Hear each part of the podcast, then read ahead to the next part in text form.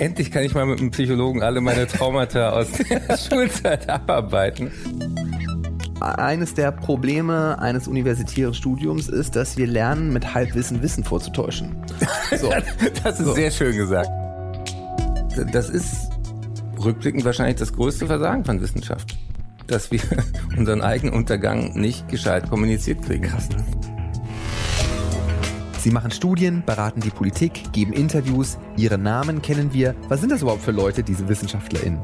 Naja, ich bin einer von ihnen und in diesem Podcast geht es darum, die Menschen hinter den Studien und Interviews kennenzulernen.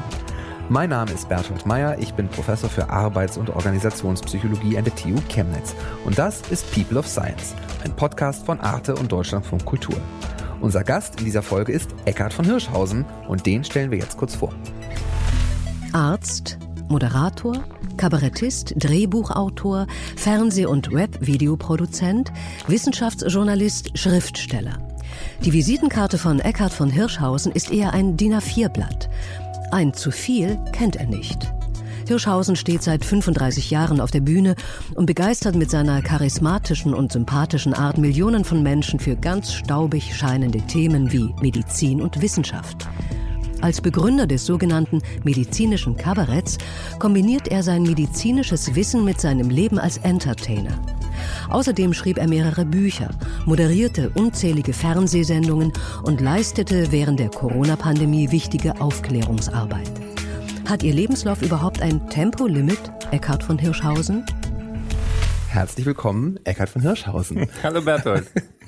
Schön, dass du da bist. Wie würdest du dich denn selber bezeichnen? Was ist deine selbstgewählte Berufsbezeichnung, wenn dich jemand fragt, was du machst? Ich habe Medizin studiert und habe die Approbation. Approbation ist besser als jeder Führerschein. Führerschein einmal was Dummes gemacht, ist der weg. Approbation gilt, gilt ein Leben lang. Ich habe zum zweiten Wissenschaftsjournalismus studiert, also wirklich diese Vermittlung. Krass. Und äh, bin ja wirklich äh, immer dabei, heute sagt man dazu Bubbles, also verschiedene Welten, verschiedene ähm, Milieus, verschiedene Säulen der, äh, der Gesellschaft miteinander äh, aufzumischen, zu verbinden.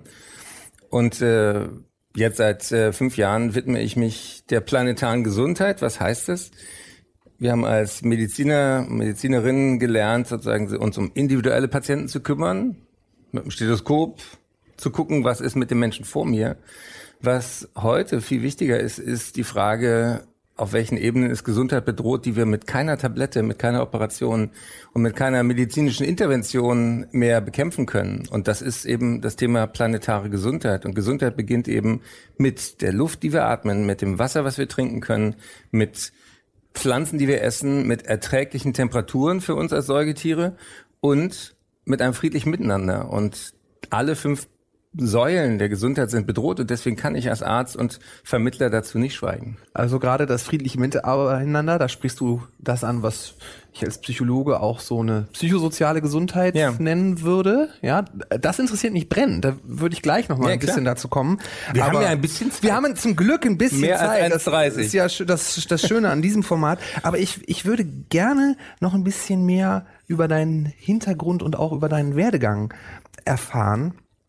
Wenn ich das richtig recherchiert habe, bist du in Frankfurt am Main geboren, bist aber in Berlin aufgewachsen, weil dein Vater an der TU Berlin war. Ist das, ist das richtig? Das heißt, du warst irgendwie schon früh auch im Kontakt mit so einem, in Anführungszeichen, universitären Milieu? Ja, ja, ich bin ähm, geprägt von äh, logischerweise ähm, meinem Elternhaus.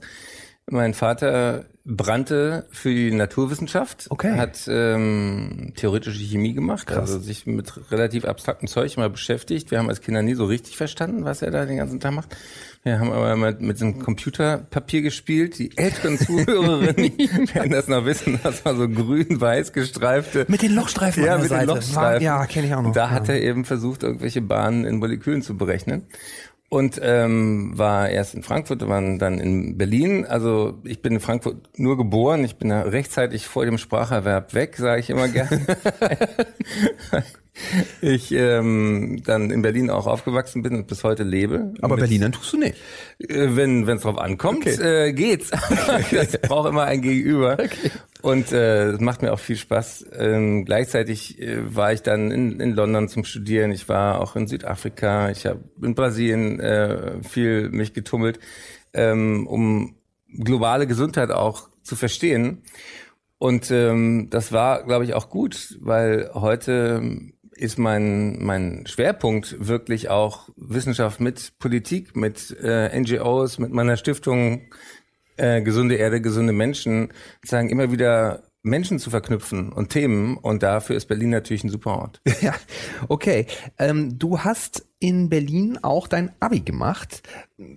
Darf ich dich fragen, wieso die Schulzeit für dich war? Ist dir das leicht gefallen, die Schule? Bist du mit einem, mit einem, mit einem sauberen Einser-Abitur? Endlich kann ich mal mit einem Psychologen alle meine Traumata aus der Schulzeit abarbeiten. Ähm, nee, die, die Schulzeit war, ähm, war für mich tatsächlich eine, eine sehr unbelastete Zeit. Und ähm, woran ich in den aktuellen Diskussionen immer denken muss. Ich habe mit 17, äh, weiß ich noch wie heute, in politische Weltkunde ein Referat gehalten über sauren Regen, über ja. sterbende Wälder ja. und über die Vorteile des Tempolimits. Hm. Und wir sind jetzt 40 Jahre später und äh, müssen uns von äh, einzelnen Politikern, die jetzt angeblich Verantwortung haben, immer noch erklären lassen, dass, äh, dass wir keine Schilder hätten fürs Tempolimit und dass man mehr Autobahnen bauen müsste, um weniger CO2 zu emittieren. Äh, und da, da könnte ich, ich Entschuldigung, wenn ich das sage, ich könnte kotzen, weil das so weit weg ist von all dem, was Wissenschaft eigentlich sagt. Und äh, wie kann es sein, dass jemand, der so ein hohes Amt hat in Deutschland, so ein Bullshit ungestraft behaupten darf? Frage ich dich. Ja, gut. Und da kriegst du jetzt von mir aufgrund meiner Frustration mit dem Thema auch eine sarkastische Antwort. Eckart, also erstens, ich finde, du verengst das Thema total. Wir müssen, die, wir müssen, wir müssen, wir müssen technologieoffen, Technologie wir müssen sein, genau. technologieoffen sein. Was ist mit den E-Fuels? Außerdem, der Wirtschaftsstandort D, wir legen hier die Axt an unsere wirtschaftliche Zukunftsfähigkeit. Die Automobilbranche ist der größte Sektor in Deutschland und du wirst das einfach so wegwischen. Das ist nämlich der Unterschied zwischen Wissenschaft und politischer Verantwortung. Wir müssen an andere, an alle Menschen denken und alle Menschen mitnehmen. So. So, und jetzt sage ich ja. mal, was, was, was oft unterschätzt wird in der Diskussion. Der größte Arbeitgeber in diesem Land ist nicht Gesundheit, er ist nicht Automobil, Automobil. sondern ist Gesundheit. Automobil ist streng genommen ein Zulieferbetrieb für die Gesundheitsbranche. Das wäre sehr lustig, wenn es nicht so zynisch wahr wäre. Und tatsächlich ist, ähm, ist diese Idee, dass wir unfassbare Werte gerade vernichten, und nicht die Frage sein muss, was kostet uns Artenschutz oder Umweltschutz oder Klimaschutz, sondern was kostet es uns, nichts zu tun. Das ist das, was uns mental über, äh, überfordert. Da können wir gerne drüber reden, welche kognitiven Hemmnisse wir als Menschen haben, immer sozusagen mit dem mit den Dingen, die wir direkt vor der Nase haben, ja. uns viel mehr zu beschäftigen als mit den Dingen, die die äh, in Zukunft sind. Und ähm, mir hat tatsächlich eine, eine Frau mit einer sehr einfachen Frage die Augen geöffnet. Das war die Schimpansenforscherin Jane Goodell, die äh, ich interviewen durfte. Und mitten im Gespräch drehte sie die Rollen um und stellte mir eine Frage. Und die sagte, wenn wir Menschen ständig betonen, dass wir die intelligenteste Art auf diesem Planeten sind, warum zerstören wir dann unser eigenes Zuhause? Und das ist für mich die Kernfrage im 21. Jahrhundert. Wenn wir so fucking schlau sind, warum machen wir so einen Scheiß? Und auf der Bühne baue ich dann noch so, ein, so eine scherzhafte kabarettistische Überhöhung ein. Da sage ich immer Hand hoch. Wer von Ihnen kackt regelmäßig in sein eigenes Wohnzimmer? Gibt immer so einen Lacher und dann sage ich Betonung auf regelmäßig nicht aus mhm. aus Versehen, aus einem Affekt oder Infekt heraus. Das gibt schon mal, aber keiner macht das mit Vorsatz. Warum nicht? Weil uns unser Wohnzimmer heilig ist. Und dann zeige ich ein großes Foto von der Erde und dann sage ich, das ist unser Wohnzimmer, das ist unser Living Room. Das ist der einzige Ort, an ganzen bekannten Universum mit Wasser, mit Luft und erträglichen Temperaturen. Das ist der einzige Ort mit Kaffee, Sex und Schokolade. Besser wird es nirgendwo im Planetensystem. Und deswegen ist es auch Unsinn, so viel Geld ja, in Raum, Weltraumforschung zu stecken. Wir sollten alle intelligenten Menschen auf einen Haufen tun und alle Ressourcen bündeln, damit wir hier bleiben können auf der Erde. Besser wird's nicht. Gibt, gibt natürlich tatsächlich in der in der Psychologie einen ganzen Teilbereich, der sich genau mit diesen Hm. Fragen auseinandersetzt, ne? die Umweltpsychologie. Ähm, und das ist schon, das ist schon sehr frustrierend, weil natürlich, ne, das hat viel äh, mit ähm, der Art und Weise zu tun, wie unser Aufmerksamkeitssystem gestrickt ist, auch wofür wir belohnt werden, Total. auch in dieser Gesellschaft. Aber, aber ganz kurz. Komme ich gleich nochmal drauf. Ja, also ich, die- ich würde gerne noch ganz kurz äh, mit zwei Fragen. Themen vor uns her. Ja, wie, aber, das aber ist doch wie im schöne, Leben. Genau, Wie wollte ich gerade sagen, wie, wie in echt. Ähm, ich, wür, ich würde gerne, und ich hoffe, das ist okay, wenn ich das frage, aber du hast im September 22 deine äh, ADHS-Diagnose öffentlich gemacht. Ach so, das ging ja. durch die Medien. Ähm, und mich würde dann doch nochmal interessieren, hat dich das in deiner Jugend irgendwie beeinträchtigt, beziehungsweise gab es denn die Diagnose damals überhaupt schon? Mm, äh, Ich habe ja selber in der Kinder- und Jugendpsychiatrie gearbeitet und deswegen ähm, ist mir wichtig, dass, dass Diagnosen kein Selbstzweck sind, Ja. sondern Diagnosen sind nur dann sinnvoll, wenn sie einem Menschen helfen, irgendwie mit, äh, mit einem Leidensdruck äh, bessere Entscheidungen für sich zu treffen. Und in meinem Fall ist es so, dass ich das als Grundlage meiner Kreativität umarme und sage, ähm, ich kann schneller als andere Menschen ähm, Verbindungen sehen, ich kann schneller ähm, bei Worten zwei, drei Bedeutungsebenen abklopfen und einen Gag draus machen. Ähm, ich habe Gott sei Dank die Möglichkeit gehabt, trotzdem meine Schule gut hinzukriegen. Ich habe ja mit den, vor allen Dingen sind es ja Jungs, auch natürlich in der in der Klinik zu tun gehabt, die die massiv entweder in der Schule mit ihren mit ihrer Impulsivität äh, äh, ja scheiterten oder dann in dem Moment, wo sie dann pubertier und äh, viel Unsinn draus machen, sofort mit dem Gesetz in Konflikt kommen.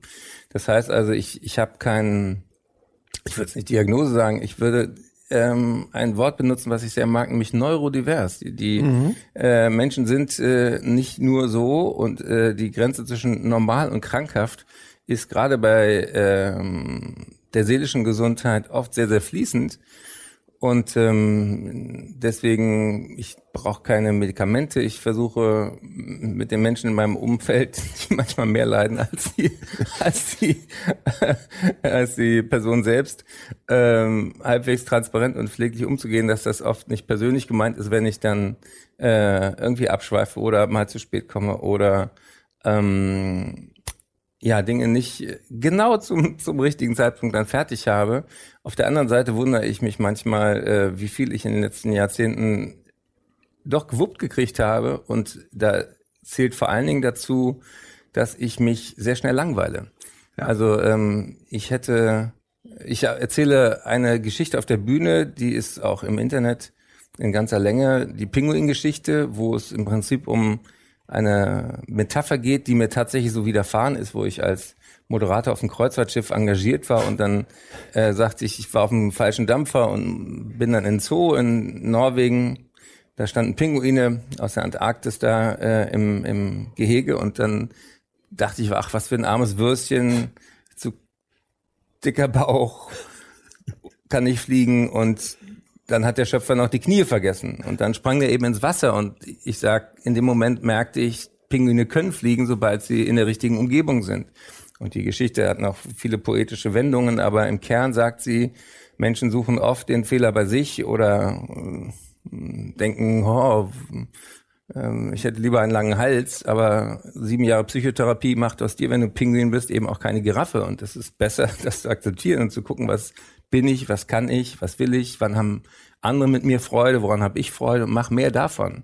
Also diese, diese Grundidee, in der Psychologie nennt man das eben so einen ressourcenorientierten, so einen systemischen Blick. Äh, schau, dass du dich entfaltest, schau, dass du blühen kannst in der richtigen Umgebung, wo deine Stärken was bringen, hieß für mich eben auch, ähm, ich bin nicht gut darin, Routinetätigkeiten schnell abzuhaken. Das ist in der Klinik ungünstig. Ich bin aber gut dabei, beim freien Erzählen auf neue Gedanken zu kommen. Und das ist beim Diktieren von Arztbriefen eben auch ungünstig. Ja, aber da würde ich dann gerne nochmal nachhaken. Also, du hast Medizin studiert und an der FU Berlin, in Heidelberg, in London, am Royal Free Hospital. Aber nebenbei hast du schon angefangen, viel auf Bühnen zu stehen. Ich meine, ein Medizinstudium ist sehr zeitintensiv und viele deiner Kommilitoninnen und Kommilitonen werden sich sicherlich gefragt haben, ob du nicht mit deinem Bühnenengagement und deinen vielen Dingen, die du nebenbei tust, auch irgendwie den Erfolg deines Studiums irgendwie gefährdest, oder? Also ich meine, ist, war das nicht für dich auch so ein bisschen eine Bedrohung im Sinne von, oh, meine Kommilitonen, die, die hängen sich hier alle so mega rein, aber ich mache noch dieses und jenes und das? Hoffentlich wird das überhaupt dann gut mit dem Medizinstudium? Ach, ähm, es gibt diesen schönen Witz, wo äh, Mediziner und einem Physiker wird ein, ein Telefonbuch gegeben und sagt, lern das auswendig und der Mediziner fragt, bis wann und der Physiker fragt, wozu. Also äh, dieses Medizinstudium ist, äh, so wie ich es damals, äh, das ist jetzt auch lange her, erlebt habe, ja, ähm, äh, ja, immer noch wahnsinnig auf auf Fakten vermitteln und das das kann man auch relativ rational äh, dann sich einpauken, kann es dann wieder vergessen. Es ist äh, natürlich viel wichtiger, ähm, äh, Fähigkeiten zu entwickeln und äh, inzwischen habe ich ja sogar einen Lehrstuhl, also äh, nicht keinen Lehrstuhl, ich habe eine Honorarprofessur in äh, Marburg und das Thema ist Kommunikation in der Medizin und ich habe dann eben parallel zum Studium mich sehr viel schon mit diesen Vermittlungsfragen beschäftigt und mein erstes Kabarettprogramm ging ausschließlich darum, wie absurd es ist, dass Ärzte und Ärzte als allererstes Terminologie lernen, nämlich sie lernen Griechisch und Latein, zwei tote Sprachen, um dem Wunder des Lebens Ausdruck zu verleihen. Und da denkt der Laie, Mensch, hätte eine tote Sprache nicht auch gereicht.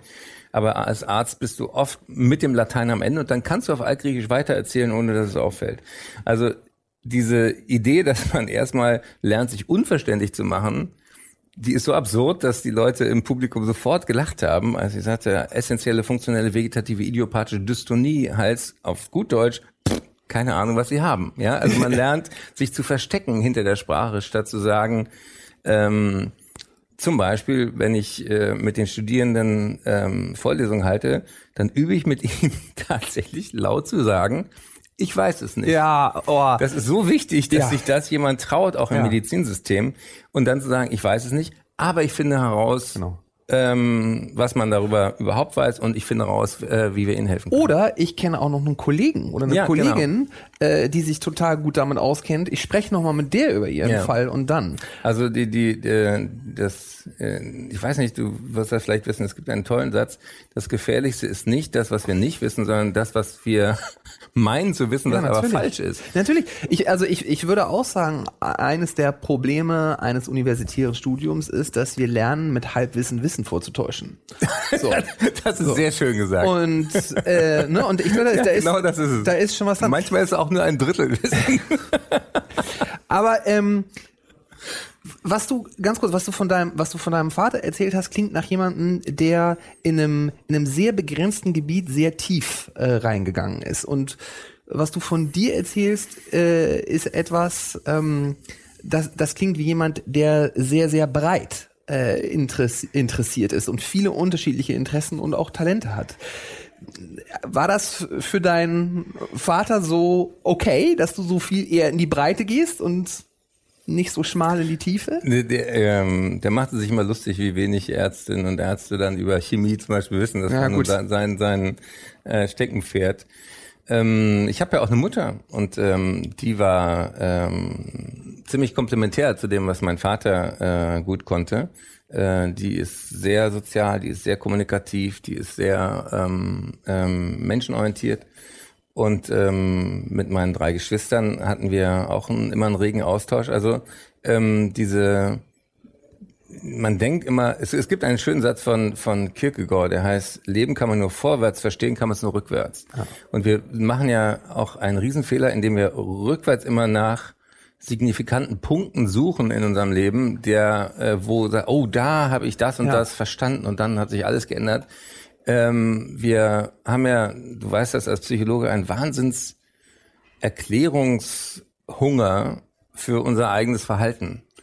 Und äh, wir konstruieren oft irgendwelche Lebensgeschichten. Ähm, Und attribuieren übrigens auch häufig Dinge auf unsere eigenen Fähigkeiten oder das, was Total. wir selber und ignorieren dabei extrem den Kontext. Und äh, sehr, sehr viele Dinge im, im Leben, auch in meinem Leben, sind eben eine Kombination von, von Talent von be there at the right moment und äh, dann, es gibt dieses schöne Wort Serendipity, nämlich wenn sich Möglichkeiten ergeben, erkenne sie und ergreife sie. Ja, also ähm, und da bin ich sicher gut drin. Und diese diese Abfolge von von Berufen, mit denen wir eingestiegen sind, das, die drehen sich alle im Kern um dieselben Themen, die großen Themen, nämlich was macht uns gesund an Körper und Seele, wie vermitteln wir das, warum ist es so schwer, vom Wissen zum Handeln zu kommen und heute eben stelle ich mir die große Frage auf der größeren Ebene, nämlich warum haben wir seit 50 Jahren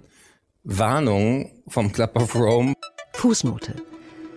Der Club of Rome ist ein Zusammenschluss von internationalen ExpertInnen verschiedenster Disziplinen, die sich gemeinnützig für eine nachhaltige Entwicklung und Zukunft der Menschheit sowie den Schutz von Ökosystemen einsetzen. Vom Club of Rome, von den ganzen Klimakonferenzen, dass wir diese Erde und damit unsere Lebensgrundlagen gegen die Wand fahren und das nicht irgendwann, sondern jetzt in diesem Jahrzehnt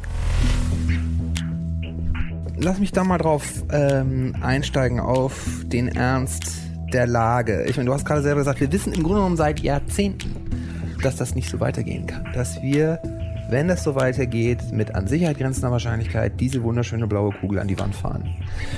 Und jetzt äh, im Februar gab es eine neue Studie von der Uni Hamburg, da von dem Klimaforschungszentrum, äh, die sagen, ähm, dass das Erreichen des 1,5 Grad Ziels derzeit eigentlich nicht plausibel ist. Und auch die UN im letzten Klimabericht in einer weiteren Studie eher düstere Prognosen für die Zukunft. Und da könnte ich natürlich jetzt ganz zynisch sagen, aber okay, offensichtlich ist der Zug äh, abgefahren. Ähm, das heißt, ist das nicht eigentlich vergebliche Lebensmühe? Ganz also jetzt mal ganz provokativ gefragt natürlich. Ähm, ne, so, könntest du dir nicht ein anderes Thema suchen, was wahrscheinlich deine eigene Gesundheit etwas weniger gefährden würde. Ich, also das, das muss doch wahnsinnig frustrierend auch sein für dich. Regelmäßig. Ist es auch.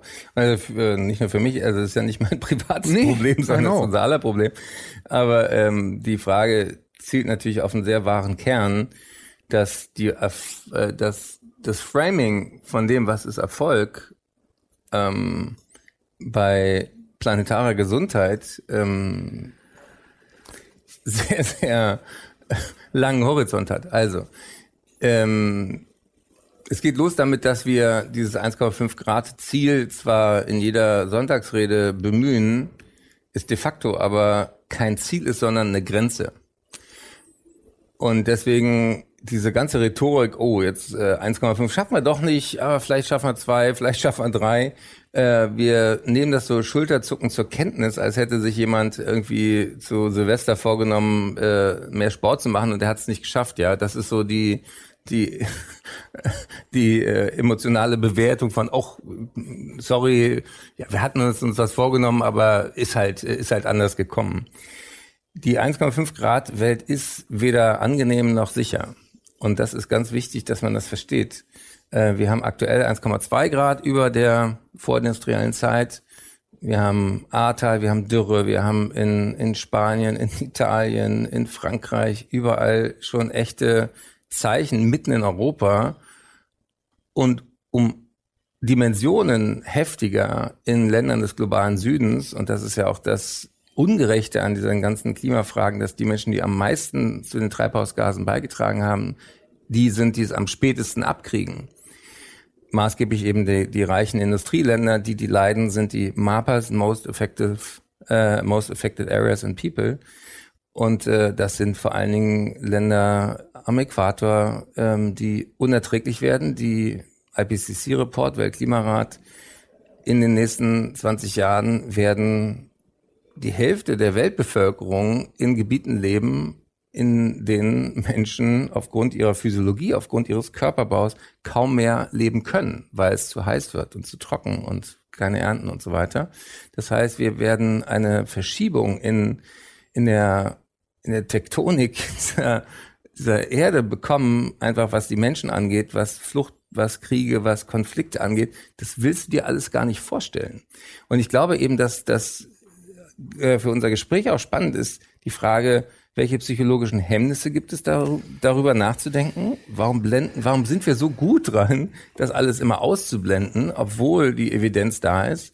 Und an welchen Stellen ist zum Beispiel auch Humor hilfreich, diese äh, Widerstände zu umgehen oder, oder trotzdem Menschen auch emotional zu erreichen? Weil ein Kernsatz von mir in den Vorträgen, die ich halte, der heißt Research shows that showing people research doesn't work. Ja. Das kommt von äh, John Sturman vom MIT in Massachusetts und äh, ich finde diesen Satz total wichtig, sich immer wieder klar zu machen.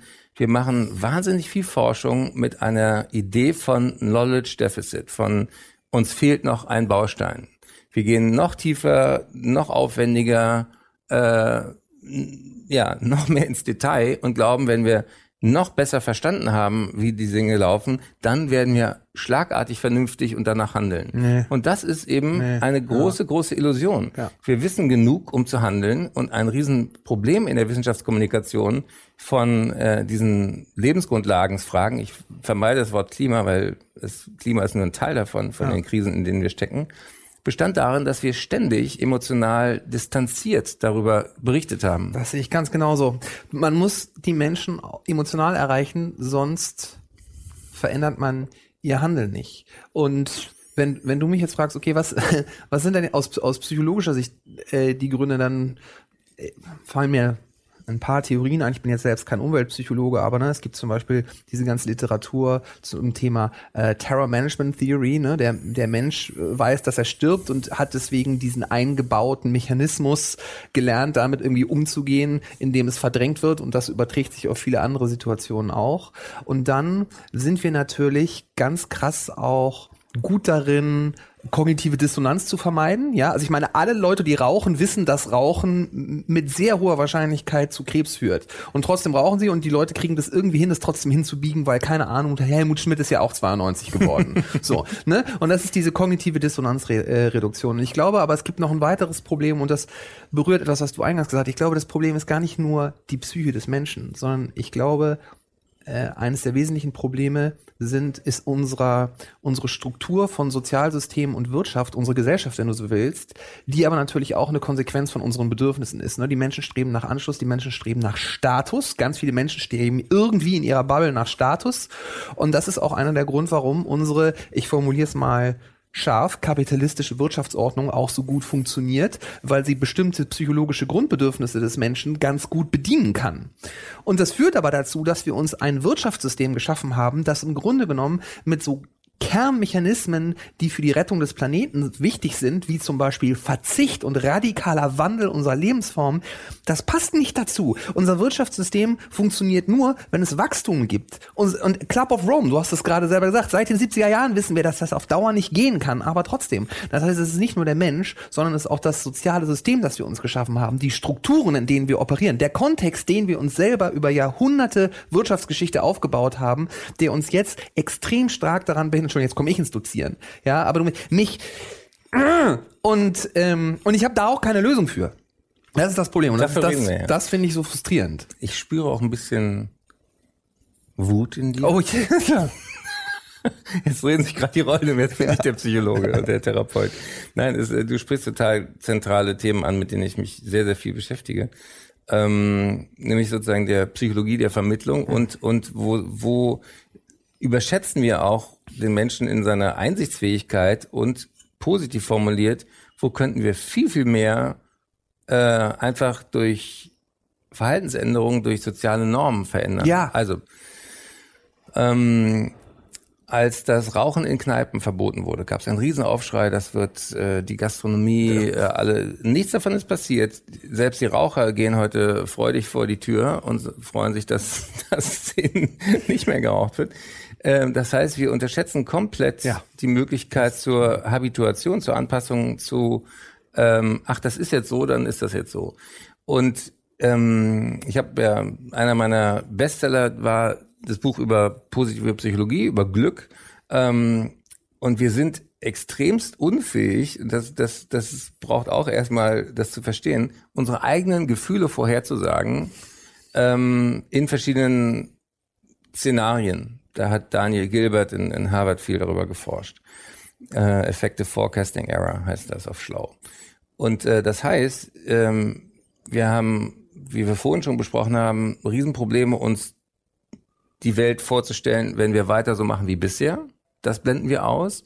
Aber was wir auch ausblenden, ist, wie gut es uns gehen könnte mit zum Beispiel mehr Zeit statt Geld. Ja. Und das sind, das ist, wo du sagst, sozusagen dieser Status äh, Error. Ähm, wir kaufen uns Sachen, die wir nicht brauchen, von Geld, was wir nicht haben, um Leute zu beeindrucken, die, Die wir, wir nicht mögen. kennen, oder? Ja. Die wir nicht kennen oder die wir nicht mögen. Und Social Media hat das natürlich nochmal äh, wahnsinnig befeuert. Und äh, ich finde auch diese Algorithmen so problematisch, weil sie ja extrem die dunkelsten Seiten der Menschen ähm, befördern. Also ich habe äh, fürs äh, Darf ich, Entschuldigung, darf ja. ich dich da mal ganz kurz Ja, ja. unterbrechen? Weil an der, an der Stelle finde ich nämlich ein Detail wichtig. Nach meiner festen Überzeugung sind das Problem sind nicht die Algorithmen. Die Algorithmen, das ist bloß Programmcode. Das Problem ist das Geschäftsmodell. Mhm. Das ist das Problem. Und wenn wir, wenn wir so eine technologiekritische Debatte führen, dann ist das nach meiner festen Überzeugung häufig eine Scheindebatte, weil wir sagen, so die Technik ist schlecht. Und ich denke, Mhm. nee, Technik ist nicht einfach gut oder schlecht. Ob Technik gut oder schlecht ist, entscheidet sich immer dazu, zu welchem gesellschaftlichen Nutzen oder Zweck sie eingesetzt wird. Und sobald Technologie halt irgendwie von einem Unternehmen wie jetzt Meta irgendwie eingesetzt wird, um eine Menge Kohle damit zu kriegen, uns Werbung zu verkaufen, dann ist uns zu engagen mit Sachen, die uns entweder triggern oder bloß selbst bestätigen, ist bloß Mittel zum Zweck, um mehr Kohle zu verdienen. Ja. Und dann sind wir wieder beim Also ähm, ich, ich habe 1985 als, als Studierender äh, an der FU in Berlin ein Buch äh, vor der Mensa in einer Raubkopie, das gab's damals noch, so, so schlecht gemachte und auch schlecht kopiert habe. schlecht kopierte Ja. Sachen, äh, äh, erworben und gelesen. Was mich sehr berührt hat, ist, ist von Neil Postman, Wir amüsieren uns zu Tode. Tode, ja. Und äh, wer das nicht kennt, ähm, es lohnt sich wirklich zu lesen, weil dieser Typ war derartig visionär und hat mit so vielen erschreckenden Dingen recht behalten. Und eine seiner Prophezeiungen damals war, in der amerikanischen Politik wird der Entertainment-Faktor der Politiker wichtiger als ihr, als ihre Kompetenz. Und ich meine, Trump ist, ist genau das, was er vorhergesagt hat. Und was er auch gesagt hat, was um mal auf mein eigenes Leben äh, zu kommen, ähm, er sagte, warum gibt es so viele Quizshows im Fernsehen? Weil Menschen wissen nur noch total random, würde man heute sagen in der Jugendsprache, also mehr oder minder zufällig Zeug in einzelnen Bits und Pieces und unnützem Wissen akquirieren. Und der einzige Weg, daraus irgendwas Sinnvolles zu produzieren, ist, es genauso random wieder abzufragen. Und das fand, das fand, musste ich damals äh, sehr schmunzeln, als ich kapierte, ach, ich mache ja am Samstagabend auch Quizshows. Und diese, diese Idee, dass wir uns ständig sozusagen mit banalem Zeug beschäftigen, statt auf die großen Dinge zu gucken, das, das hat mich nicht losgelassen. Und da gibt's noch, wo wir hier so einen kleinen Klugscheißer-Podcast machen. Ein, ein, Das ein, nehme ich als Kompliment. ja, ist es auch. Ein, ein, ein anderes Phänomen, das nennt sich pluralistische Ignoranz. Und das äh, kennt man zum Beispiel, äh, wenn ein Unfall passiert ist auf der Landstraße, wie viele Leute dran vorbeifahren, weil sie denken, ach, da hilft keiner, dann wird's nicht so schlimm sein. Ja. Und es wird ja jemanden geben, der das besser kann als ich. Verantwortungsdiffusion auch. Ja, und äh, ein anderes Beispiel ist, im, du wohnst in einem Mehrfamilienhaus, plötzlich gibt's einen Schrei und du denkst, oh, da ist ein Mensch in Gefahr, ich könnte vielleicht helfen oder müsste was tun oder müsste die Polizei rufen, was immer. Und dann hören aber alle, ob im Flur irgendjemand die Tür aufmacht und, und nachguckt. Und weil alle anderen nicht die Tür aufmachen, steht sozusagen alle Leute hinter der Tür denken, naja, wenn es ernst wäre, würden die anderen was tun. Aber weil keiner was tut, muss ich auch nicht. Und das Übertragen auf unser Verhalten in der Klimakrise bedeutet, dadurch, dass so viele Menschen nichts tun, legitimieren Das- sich ja. alle anderen auch. ja. Ach so, äh, alle anderen kaufen sich auch ein SUV, dann kaufe ich Ah, mir ja, auch einen und so weiter und so fort. Also Ja. ich finde diese diese Idee, dass wir viel viel stärker sozusagen ähm, geprägt sind von von ja von Werten, von Normen, von vor allen Dingen von Routinen unserer sozialen Gesellschaft. Normen. Ja, ja, genau. Und deswegen eine eine Wissenschaftlerin, die ich dir äh, wärmstens ans Herz legen möchte für diesen Podcast, ist Cornelia Betsch, die in Erfurt ähm, Gesundheitspsychologie lehrt und sich inzwischen auch für Planetary Health und Verhaltenspsychologie ähm, ähm, ähm, da spezialisiert. Die betone immer wieder, dass wir, ähm, dass die Mehrheit nicht weiß, dass sie die Mehrheit ist. Ja, ja das, Also das, wie, wie viele Leute sich tatsächlich auch Gedanken machen, aber dann weder in den Medien noch in den Vorbildern äh, sagen Repräsentiert sind. repräsentiert Ja, sind. genau. Und dann denken, ach, schweigen dann, halt. dann, dann bin ich offensichtlich der Einzige, der sich ernsthaft Sorgen macht um die Zukunft dieses Planeten, dann, dann mache ich mal weiter wie bisher. Du hast eingangs gesagt, naja, du äh, äh, machst vielleicht auch jetzt deswegen etwas weniger fröhliches Kabarett, so habe ich dich zumindest verstanden, weil es im Grunde genommen ernste Themen gibt. Aber jetzt würde ich sagen, jetzt hast du gerade selber gesagt, es ist so schwierig, eine Verhaltensänderung bei den Leuten zu erreichen, wenn man ihnen einfach die Fakten erzählt. Und jetzt würde ich die These äh, in den Raum stehen, dass es vielleicht gerade mehr Humor bei der Vermittlung dieser Themen braucht. Weil ich meine, Humor ist ja häufig sowas wie ein Türöffner. Ne? Meetings werden lockerer, Menschen sympathischer, schwierige Themen zugänglicher. Ich meine, könnte nicht Wissenschaftsvermittlung, das ist ja im Grunde genommen der Kernprozess in der ganzen Klimageschichte. Wir müssen durch die Vermittlung von wissenschaftlichen Fakten zu einer breiten Verhaltensänderung kommen. Und würde das nicht vielleicht besser äh, funktionieren, wenn es weniger belehrend und humorvoller rüberkäme? Das wäre ja meine These. Also die steile These kann ich 100% unterschreiben. Die, ähm, die humorvolle Vermittlung, die habe ich ja auch nicht ähm, aufgegeben. Ich habe hoffentlich auch meinen eigenen Humor nicht verloren. Äh, ein Satz, den ich sehr mag, ist von Karl Valentin, der sagte, wenn es regnet, freue ich mich, denn wenn ich mich nicht freue, regnet es auch. Also ähm, ein Teil der, der ähm, Resilienzforschung, also der Frage, was macht Menschen seelisch widerstandsfähig, warum zerbrechen wir nicht an vielen Krisen, ist das, was man nennt radikale Akzeptanz. Wir müssen erstmal akzeptieren, in was für einer Situation wir uns befinden. Als Arzt habe ich gelernt, erstmal die Diagnose stellen und dann über Therapiemaßnahmen reden. Und auf eine kuriose Art und Weise haben wir uns bei der Bedrohung unserer Lebensgrundlage noch nicht mal auf die Diagnose geeinigt. Das geht los bei der Krankheit, das geht los bei Produktivitätsausfällen von äh, Menschen wie du und ich und viele, die das hören, die nicht für ihre körperliche Leistungsfähigkeit bezahlt werden, wie, sondern für ihre geistige. Also Produktivität sinkt doch radikal und Konzentration ab 30 Grad Außentemperatur bis hin zu 42 Grad Körpertemperatur, Körperkerntemperatur, da sind wir alle tot. Da ist unser Hirn wie ein gekochtes Ei, nämlich von den Proteinen her nicht mehr in der Lage, seine Funktion aufrechtzuerhalten. Das heißt, wir ignorieren komplett die biologischen Limits unseres Seins. Und wo kommt da Humor ins Spiel? Humor heißt ja nicht erstmal einen billigen Lacher zu produzieren, sondern so ein Aha-Erlebnis durch Perspektivwechsel. Und wenn Irreversibilität, das nicht wieder umkehrbare, so ein großes Hemmnis für unseren Kopf ist, habe ich lang, äh, neulich mehr oder minder aus dem Bauch heraus eine Metapher entwickelt in der Talkshow, die ich inzwischen auch ähm, gerne in den Vorträgen für Unternehmer oder für, für Kongresse oder so benutze. Also, wie können wir das verstehen, was, worum es geht? Nimm ein rohes Ei, tu es in warmes Wasser. Das Wasser muss gar nicht kochen, es reichen über 40 Grad. Das Ei wird hart. Und wenn das Wasser wieder abkühlt, bleibt das Ei hart. Es hat irreversibel seine Struktur verändert. Die Proteine sind denaturiert, wie man das nennt.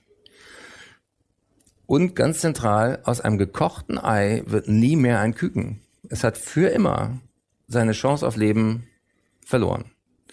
Woraus besteht ein Ei? Aus Wasser, aus Fett und aus Eiweiß. Woraus besteht unser Körper, maßgeblich unser Hirn? Aus Wasser, aus Fett und aus Eiweiß. Wenn man das sagt, dann merke ich bei den Leuten, wie es plötzlich so Klick machen. Du kannst fast zwei Synapsen hören, wie die sich verknüpfen und das vergisst du nicht mehr. Und diese Art von Vermittlung, die bleibt mir ja. Ja. Das heißt also, ähm, ich merke das auch immer, wenn, wenn Menschen mich zitieren und das weitererzählen. Es sind manchmal so einfache Kernsätze, die diesen Aha-Effekt auslösen. Einer, einer Satz heißt, kein Mensch kann sich seine eigene Außentemperatur machen, noch nicht mal ein Privatversicherter. Also diese, äh, manchmal gelingt mir das nach wie vor in, in zwei Sätzen, äh, was auf eine Pointe zu bringen, die dann äh, viele Leute tiefer bewegt, hoffentlich, als, äh, als wenn ich ihnen äh, sage, hier in Science, hier in Nature, hier äh, im Deutschen Ärzteblatt steht das und das. Nun ist ja das Wissenschaftssystem zumindest Stereotyp eine sehr, sehr ernste Angelegenheit. Mhm. Ja, lauter ernste Expertinnen und Experten.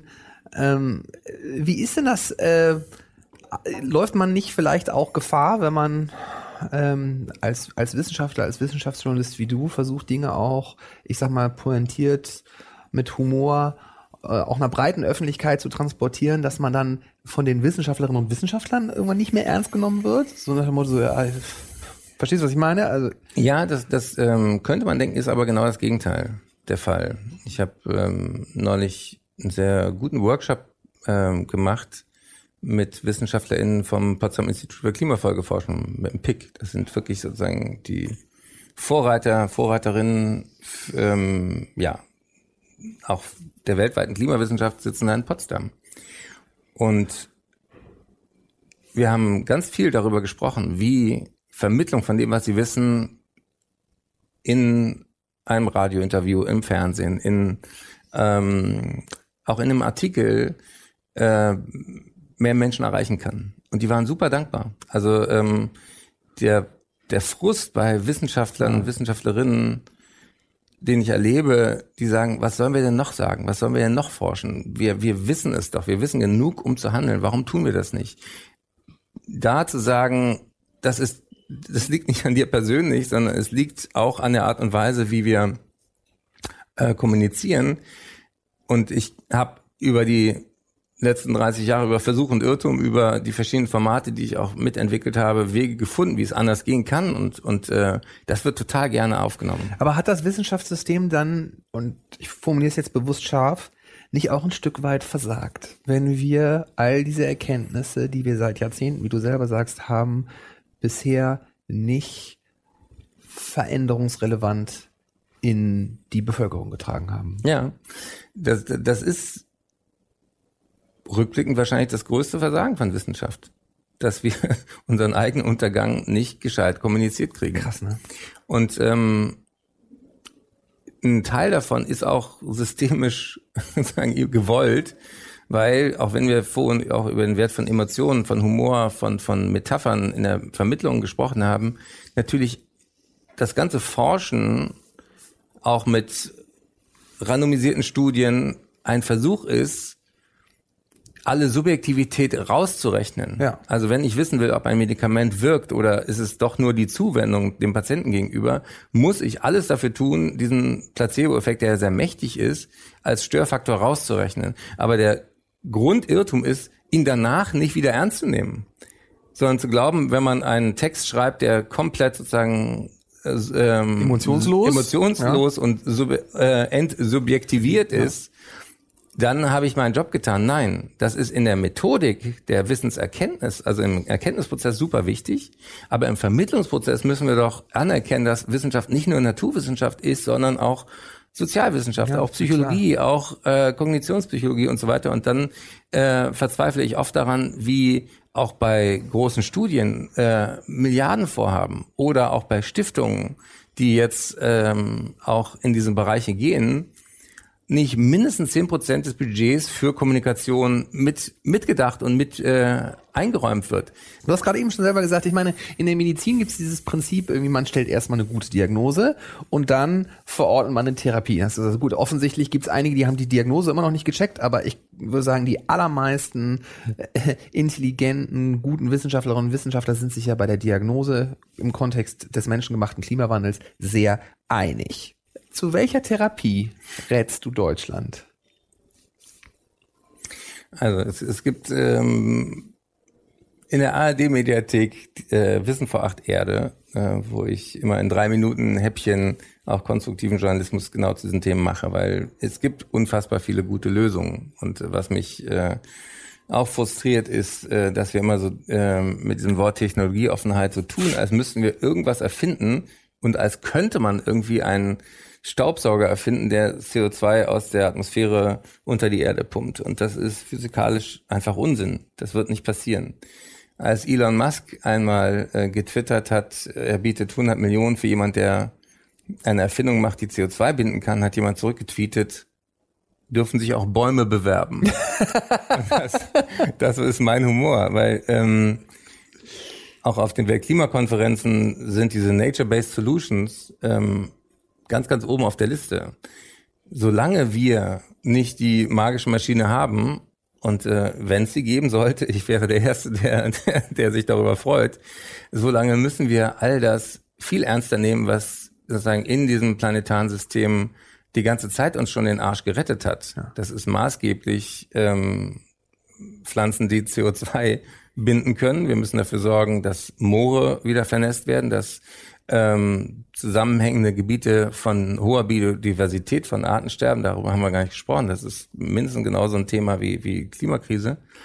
Ähm, erhalten bleiben. Wir müssen sagen ein Drittel der Meere, ein Drittel der, äh, der Landflächen einfach komplett in Ruhe lassen und auch für die Indigenen, die dort wohnen, äh, gut sorgen. Aber wir müssen wirklich verstehen, ähm, das sind die Dinge, die extremst effizient äh, unsere Probleme bisher gelöst haben. Und wenn die kippen, dann können wir mit keiner Technik, mit keiner Innovation, auch mit keiner Reue wieder zurück. Und ähm, deswegen, was rate ich Deutschland? Ich rate Deutschland, die Intelligenz, die in diesem Land vorhanden ist, wirklich zu bündeln. Ich äh, finde auch, wir müssen, wenn wir vor dem größten Dilemma der Menschheit ever stehen, auch Forschungsbudgets komplett neu denken. Ja, ich äh, wurde selber gefördert von der von der Studienstiftung des Deutschen Volkes. Ich habe Geld gekriegt dafür. Äh, mein Vater auch schon. Der war mittellos, bei dem hat es einen Riesenhebel gemacht, dass der ähm, unterstützt wurde, darin sein seine sein geistiges Potenzial zu entfalten. Wir müssen alle Leute, die die sozusagen begabt sind, ganz konkret fragen: Womit beschäftigst du dich den ganzen Tag? Ist das wirklich so relevant, wenn wir eine Jahrhundertaufgabe vor der Nase haben, für die wir weniger als zehn Jahre Zeit haben. Wenn wir das nicht lösen jetzt, in diesem Jahrzehnt, dann werden uns unsere Kinder und Enkel hassen dafür, dass wir so viele andere Sachen äh, wichtiger fanden. Und da ist auch wieder die pluralistische Ignoranz, nämlich die Frage, warum tut keiner was? Das guckt ja mal an, womit beschäftigen wir mit den Milliarden Forschungsgeldern in diesem Land Leute? Irgendwelche Sub Rezeptoren zu suchen, irgendwelche ähm, äh, ja tollen Dinge zu finden, die aber, wenn wir die Klimakrise ernst nehmen, überhaupt nicht jetzt dran sind. Und äh, deswegen finde ich das hoffentlich auch äh, ein Ergebnis aus diesem Podcast, dass wir wirklich diese Radikalität von der Frage von Jane Goodell wenn wir so schlau sind, warum zerstören wir unsere Lebensgrundlagen? Die müssen wir wirklich jeden Tag jedem Menschen, den wir begegnen, stellen. Und inklusive den Menschen mit den großen Hebeln. Und äh, damit es etwas humorvoll endet, äh, ein kleiner Vergleich. Unser Verhalten der Klimakrise gegenüber ist so, wie man nachts wach wird mit voller Blase. Und du weißt genau, was du jetzt tun musst. Du weißt auch genau, es wird von alleine nicht besser, es wird nur schlimmer. Und manchmal ertappe ich mich dabei und vielleicht viele, die das hören auch. Du denkst, wenn du ganz fest die Augen zumachst und dich nochmal rumdrehst, dann wirst du deinen Körper täuschen über das, was jetzt Phase ist. Und du schaffst es nicht. Die einzige Chance, die wir haben, ist Augen aufmachen, tun, was wir tun müssen und dann können wir hoffentlich alle wieder mal gut schlafen. Mit ganz viel besserer Kommunikation und anderen Strukturen in der Wissenschaftsförderung. Lieber Eckert, vielen Dank, dass du äh, heute zu Gast warst in unserem kleinen Podcast. Ich glaube, besser kann ich es jetzt auch nicht zusammenfassen. Möchtest du noch irgendwas hinzufügen? Haben wir, haben wir irgendwas nicht angerissen, was dir noch auf dem Herzen liegt? Es ist schwer, die Welt ehrenamtlich zu retten, wenn andere sie hauptberuflich zerstören. Das war People of Science, ein Podcast von ZDF Arte und Deutschlandfunk Kultur, produziert von Authentic. Redaktion für diese Folge hatten Pitt Arnold von Authentic sowie Linde Dehner und Moritz Hoppe vom ZDF. Unsere ProducerInnen waren Christine Watti und Kais Harabi von Deutschlandfunk Kultur und Alexandra Minzlaff von Authentic. Mein Name ist Berthold Meyer. Wenn euch der Podcast gefallen hat, dann schreibt gerne eine Bewertung, gebt uns Sterne und am besten empfehlt uns weiter. Bis zum nächsten Mal.